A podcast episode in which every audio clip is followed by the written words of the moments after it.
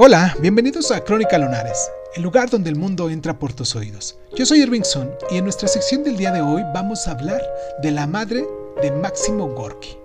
Bueno, no realmente de su madre, de su novela, La Madre. Comenzamos.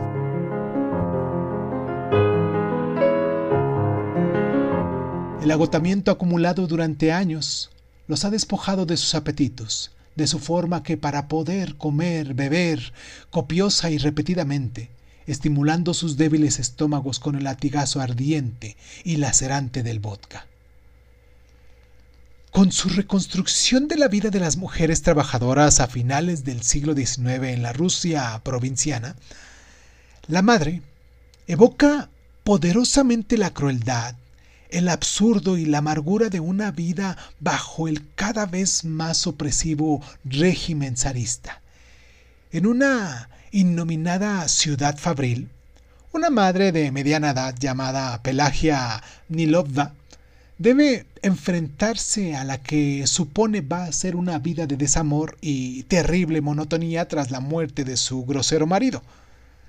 Sin embargo, poco a poco la despiertan a nuevos horizontes la presencia de su hijo Pavel, un muchacho que se está haciendo hombre y que, en una vida aparentemente sobria y modesta, pasa las noches leyendo libros de filosofía y economía, y a medida que Pavel y su madre se sienten cada vez más cerca, él empieza a dejarle entrar en su mundo secreto, un mundo en el que aquellos textos en apariencia inocuos representan unas nuevas ideas radicales cuya difusión supone que la vida de Pavel esté casi siempre en constante peligro de muerte.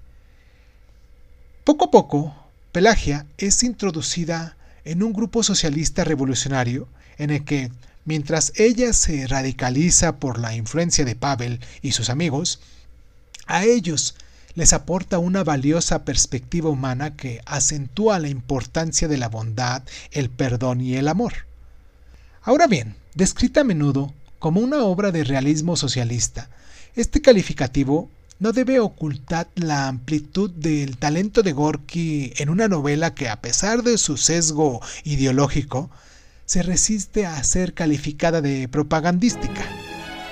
Los objetivos políticos se entremezclan con pasajes de gran belleza lírica, humor ocasional y personajes inolvidables llenos de viveza.